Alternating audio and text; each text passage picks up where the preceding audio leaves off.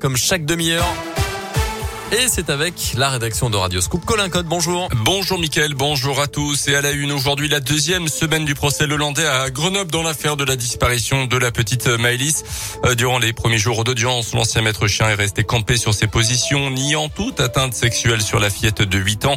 Aujourd'hui, la cour d'assises de Grenoble doit entendre les témoignages des parents de la deuxième victime d'attouchement sexuel filmé par le Hollandais. Les parents de Maëlys sont également attendus à la barre. Le verdict est attendu en fin de semaine prochaine. Un accident hier après-midi à la station des Plans d'automne. Une femme de 29 ans percutée par une luge dans des circonstances encore inconnues. Un hélicoptère a été engagé. Les secours craignant notamment un traumatisme crânien, mais son état de santé s'est ensuite amélioré. Elle a été emmenée à l'hôpital par les pompiers par la route. La visite d'Emmanuel Vargon dans l'Ain aujourd'hui. La ministre déléguée chargée du logement se rendra dans le pays de Gex pour parler construction de logements alors qu'un rapport de la Fondation Abbé Pierre rendu public la semaine dernière qualifiait ce secteur, je cite, de parent pauvre du quinquennat Macron.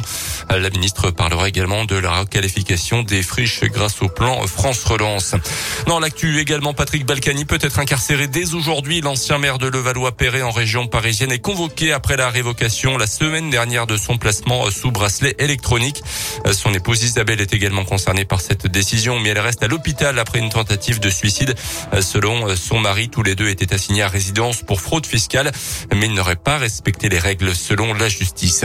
Plus de la moitié des enfants ont augmenté leur consommation d'écran depuis la crise sanitaire. C'est ce que démontre en tout cas une étude publiée aujourd'hui.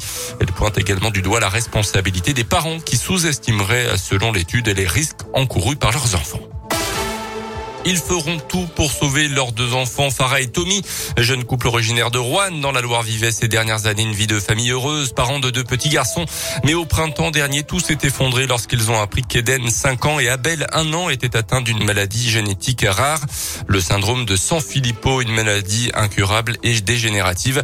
Les deux petits garçons diagnostiqués ont une espérance de vie de 15 ans, mais aujourd'hui, les deux parents ont décidé de se battre car ils ont un dernier espoir. Léa Dupérin les a rencontrés financer un essai clinique en France pour peut-être trouver un traitement. Voilà ce qu'espèrent Farah et Tommy. Des essais cliniques ont été lancés aux États-Unis sur des souris et les résultats sont prometteurs. Pour passer sur l'humain, il manque beaucoup d'argent. On est 67 millions de Français, on n'a pas besoin d'autant, on peut y arriver. On y croit et c'est notre seul espoir. Donc c'est pour ça qu'on lance euh, un appel à l'aide à tout le monde. Il faudrait réunir un million et demi d'euros pour aller jusqu'au bout et il n'y a pas de temps à perdre. Plus euh, les années passent, le temps passe, plus euh, la maladie va s'installer. On souhaite les guérir le plus rapidement possible, ou du moins euh, leur donner la chance de faire cet essai clinique le plus rapidement possible. L'essai clinique est à, portée de main, on va pas, on va pas essayer de passer à côté, on va essayer de soigner, enfin on va soigner nos enfants et ils vont s'en sortir. Leur cagnotte lancée en décembre dernier affiche déjà plus de 200 000 euros récoltés. Les deux parents disent vouloir se battre, y compris pour que les essais cliniques bénéficient à d'autres enfants.